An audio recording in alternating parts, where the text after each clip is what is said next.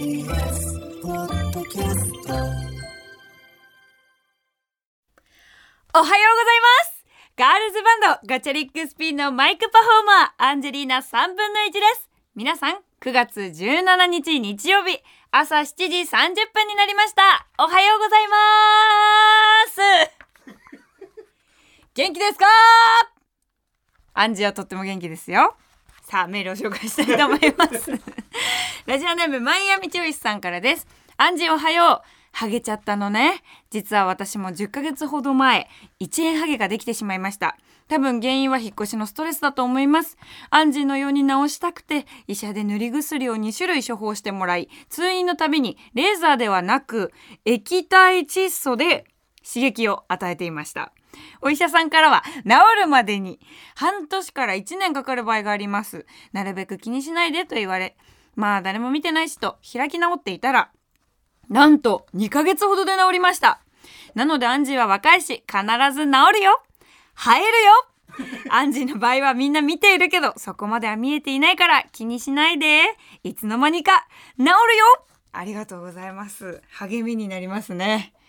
ハゲ身になりますね。ハゲ身になってんのよ、今。本当にさ。そう、先日ね、あの、またまたね、白山さんとご一緒するタイミングがあってさ、で、その時にね、私のこの、先週の放送回のさ、ちょっとハゲになってしまったっていう話をさ、あの、ラジオで聞いてくださって、ハゲになっちゃったのって言われたのよ。で、あ、そうなんですよ、みたいな、ちょっと本当なんか抜けちゃってて、みたいな、ストレスとかって言うんですけど、なんかあんまりでもね、言うてもそんなストレスとか感じてるとかじゃないんですけどね、みたいな感じ言ってたらさ、見してって言われたんですよ。え、この人デリカシーないのかなって思って。いや、相当デリケートな問題だよ。人によってはさ、本当にさ、もう、もう落ち込んじゃって立ち直れないぐらいになってしまう人もいるけどさ、まあ私いかんせん全然落ち込んでもないしさ、あの、立ち直れなくもなってないし、もうすぐにハゲを見つけた瞬間に、え、これラジオで話せんじゃんとか言って、言ってたぐらいだから全然良かったんですけど、見してって言われて、え、こんなこと言ってくる人いいんだと思って。でもなんか私もでも別に、いや、嫌ですよとか言うあれもなくて、おーなんかこの辺でとか言って すぐ見せちゃって。で、なんかそれ見た瞬間に白山さんが、あー、でも、こんなもんでハゲだったら大丈夫だよみたいな。まあ俺もいろいろ悩んでるしさって、ポロってつぶやいてそのまま楽屋に戻っていきました。白山さんが。なんか、優しさだったんですかね。白山さんありがとうハッシュタグはアンジーラジオでつぶやいてください。それでは行きましょう。アンジェリーナ3分の1、夢は口に出せば叶う、早番。おはようございます。ガチャリックスピンのアンジェリーナ3分の1です。そう、だからなんかさ、アンジーちょっとハゲちゃってるって話を先週からしてるんだけども、ハゲネタ引っ張りすぎるのもあれかなと思ったんだけど、まああのまあ最近ね、いろいろこうテレビとかも出させてもらえる機会いっぱい増えてきまして、で、その都度こうメイクさんもついてきてくれたりとかしてね、衣装さんとかメイクさんのおかげでアンジェリーナ3分の1って人間が出来上がってるんだけど、先週の放送した後に、まあメイクさんとまたこう一緒にお仕事する機会もあったからさ、あの、メイクするよって、じゃあ始めるよって、あ、そういえばさ、アンジーにちょっとこれ作ってきたものがあってって言われて、見せられたのが、ピンク色のウィッグだったんですよ。部分ウィッグみたいな。で、あ、これ何ですか？って言ったら、ほら、なんかあの、頭の上とかにさ、乗せられるようにさ、持ってきたんだよって言われて。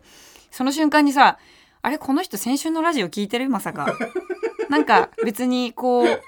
声を大にしては言わないけど、ハゲてるしさっていうのを言いたいのかなと思って私、うっ、うって来たんだけど、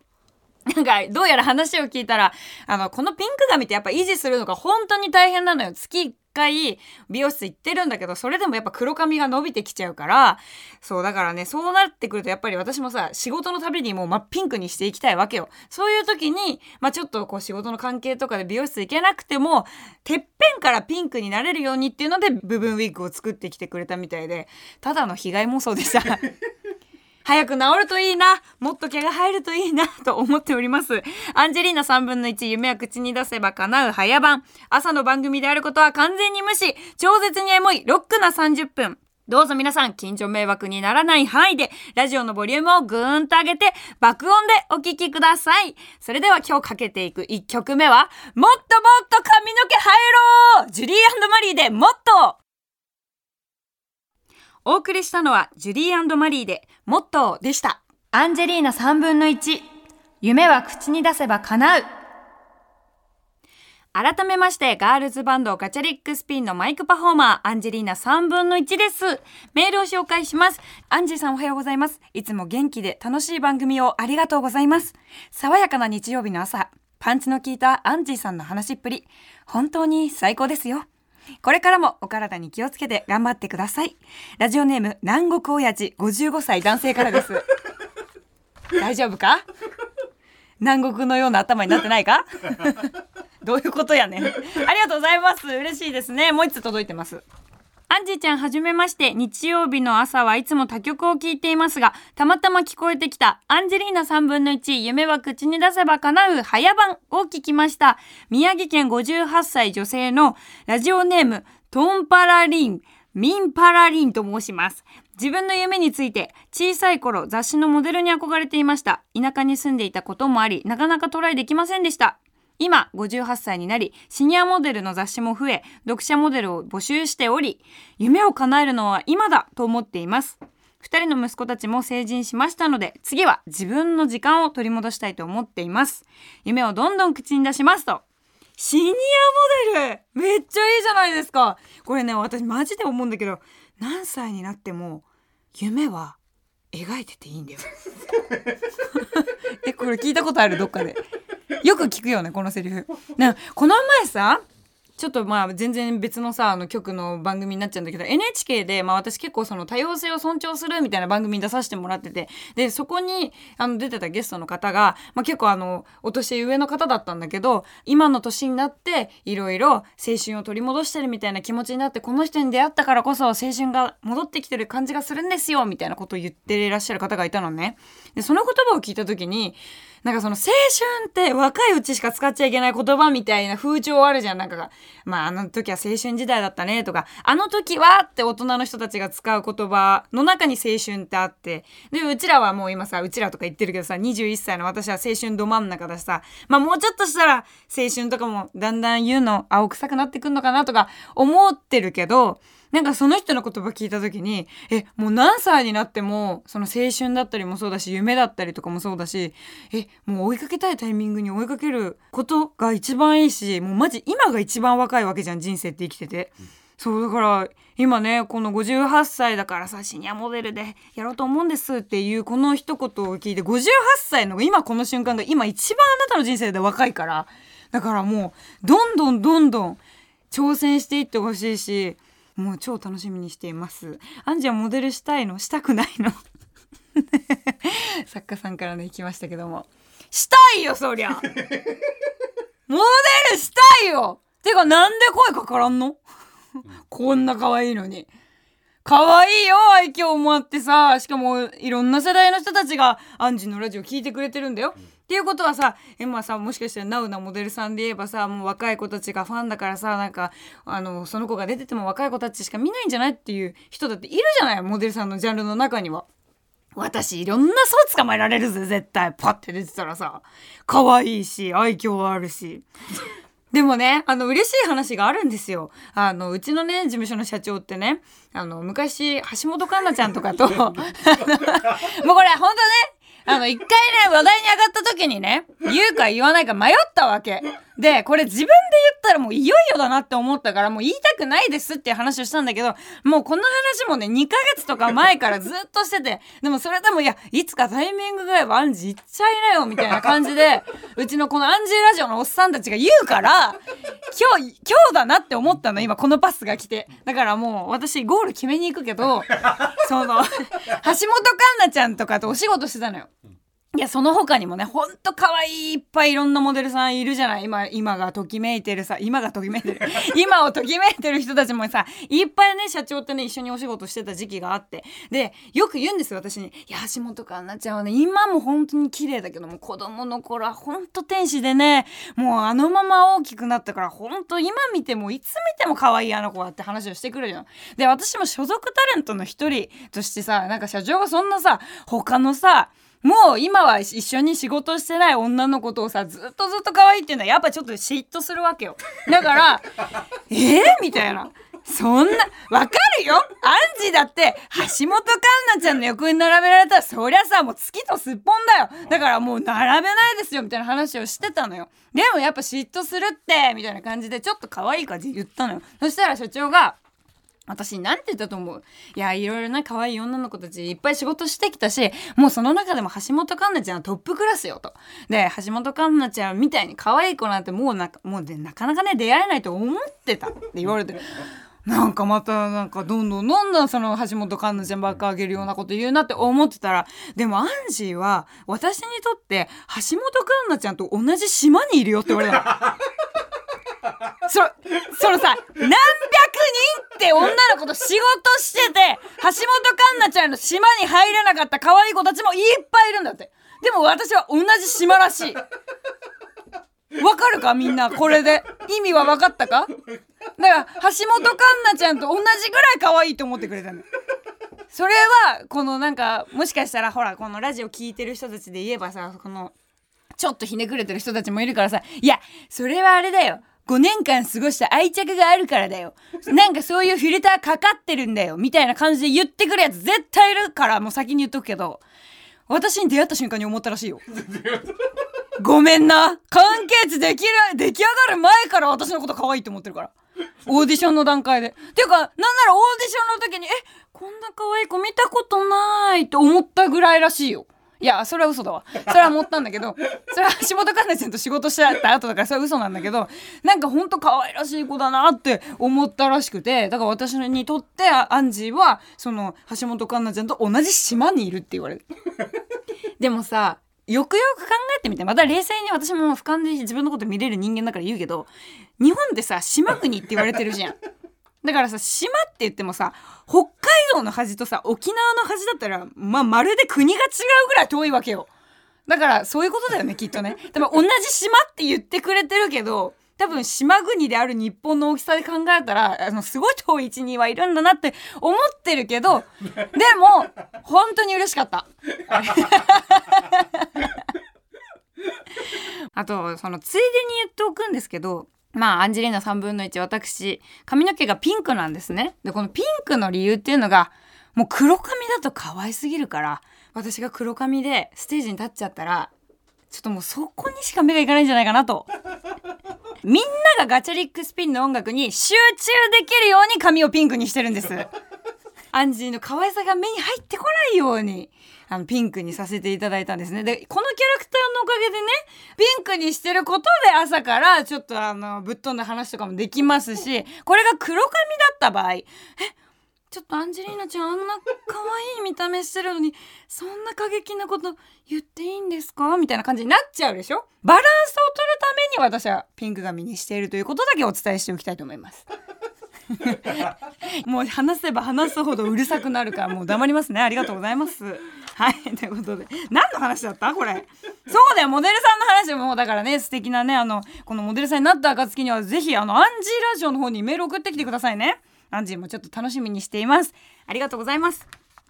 続いてです。ラジオネーム、エレガントナノマシンさんからです。アンジーおはよう。え毎週楽しく聞かせていただいています。アンジーといえば過去にレギュラーでやっていたラジオにて、えコペペと名付けたヒョウモントカゲモドキ、通称レオパを自宅で飼っていると言っていましたが、夢かなではその話を耳にしないので、コペペの安否が心配になっています。絶賛家出中ということですが、アンジーのペットは無事ですか？と。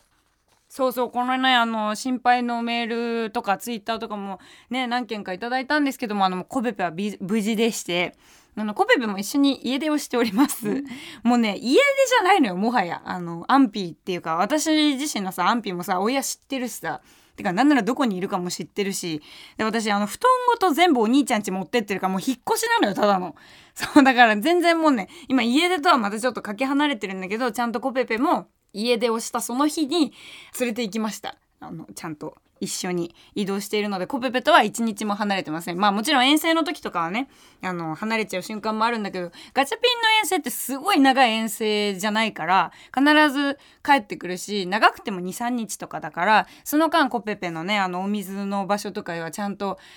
完備してたりとか温度調整とかもやってたりとかあとうちお兄ちゃんと住んでるからお兄ちゃんに様子見てもらったりっていうのでちゃんとコペペはね大切に大切に大きくすくすく育っておりますでも私なかなかペットって飼わなかったんだけど、まあ、飼うって言い方あれなんだけどねなんか家族だからもう飼うって言い方もしたくないんだけどペットってなかなかお迎えできなかったのよ。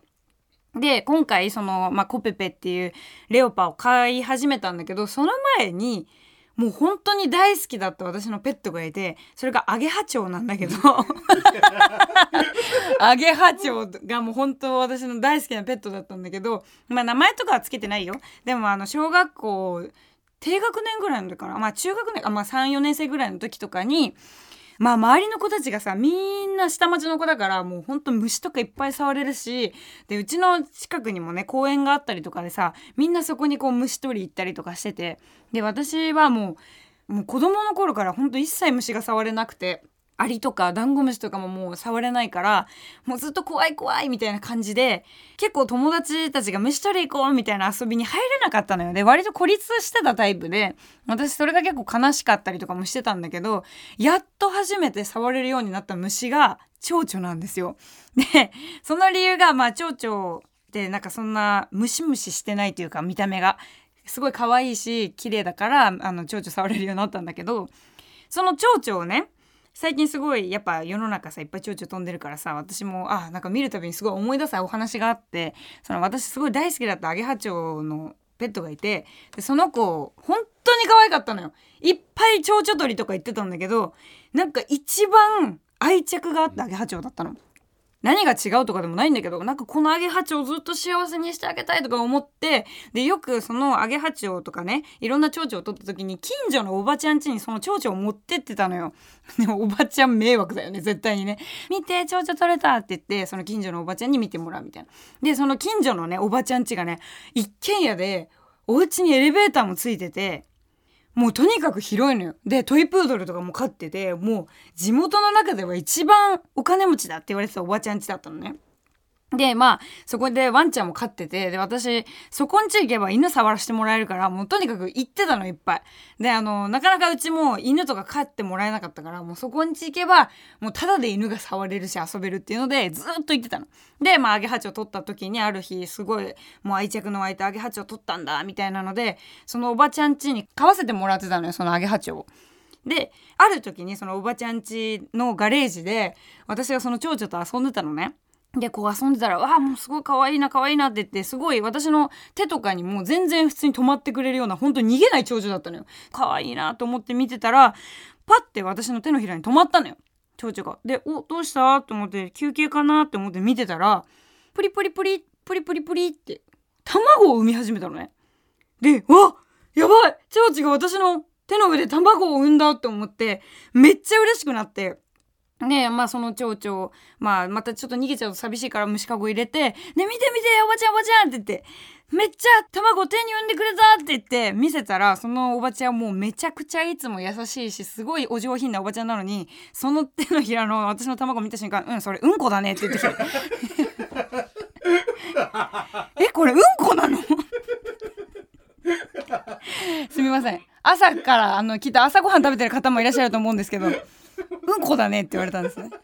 でも私あまりにも衝撃的すぎてもう嬉しかったんだよその蝶々がもう自分の手の上で子供を産んでくれるなんてほんとその信頼関係がそのもう動物をこうやってできたかみたいな生物こうやってできたなと思ったらそのうんこだったんだって。ででなんかその一応間違った情報をそのラジオに流したくないからっていうことでさっき調べたのよ。で結構プツプツプツって感じだったからいやでもあれもしかしたら本当に卵だったんじゃないかみたいな話をしてて。でいろいろ調べてたら蝶々って下痢するらしくて 多分それだった。色も全く一緒だったしなんかあのそのちょっと気泡みたいな感じであの それが私卵だと思っちゃってたんだけど多分ただのうんこでしたっていう。あの、でもね、私、あの、そういうちょっとした運がないんですけども、あの時、アゲハチョウに運をつけられたということで、今ここでお話できてるという、ありがとうございます。ということで、この話の流れから、ガチリックスピン、曲あります。聞いてください。うんうんうんちくん。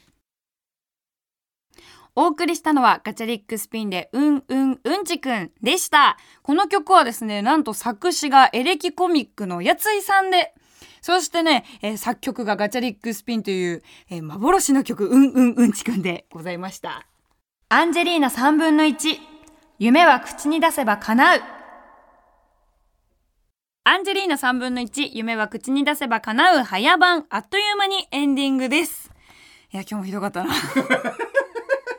もうなんか最近ほんとひどいよね。分かってんだけどさ止まんねえんだよ本当に。ごめんでもこれをきっかけにさ番組変えてる人もしかしたらいるかもしんないもんね。もうほんとそろそろ変えていこう。いろいろ。もう改革だよ。アンジーラジオ改革するよみんな。もう下ネタとか言わない。でもなんか下って言ってもさどすどす黒いものじゃないじゃん。どす黒いどす黒い。どういうことって。いうなんかさでもさあのほら笑える下ネタでもさやっぱ嫌がっちゃう人はいるからさじゃあちゃんとあれですよ。緩和していこうかとは思うんですけど。あとあれね行き過ぎた自慢話っていうか行き過ぎたナルシスト話ね。もう本当にこれはね分かってる自分でも話しててどんどん辛くなってくるもん言ってて。だからあの本当責めないでもらっていいですかみんな。稀に本当にこれを本気にしてもうぶったたいてくる人とかもいるから一個言っとくけどもう自分で言うしかないんだ本当に。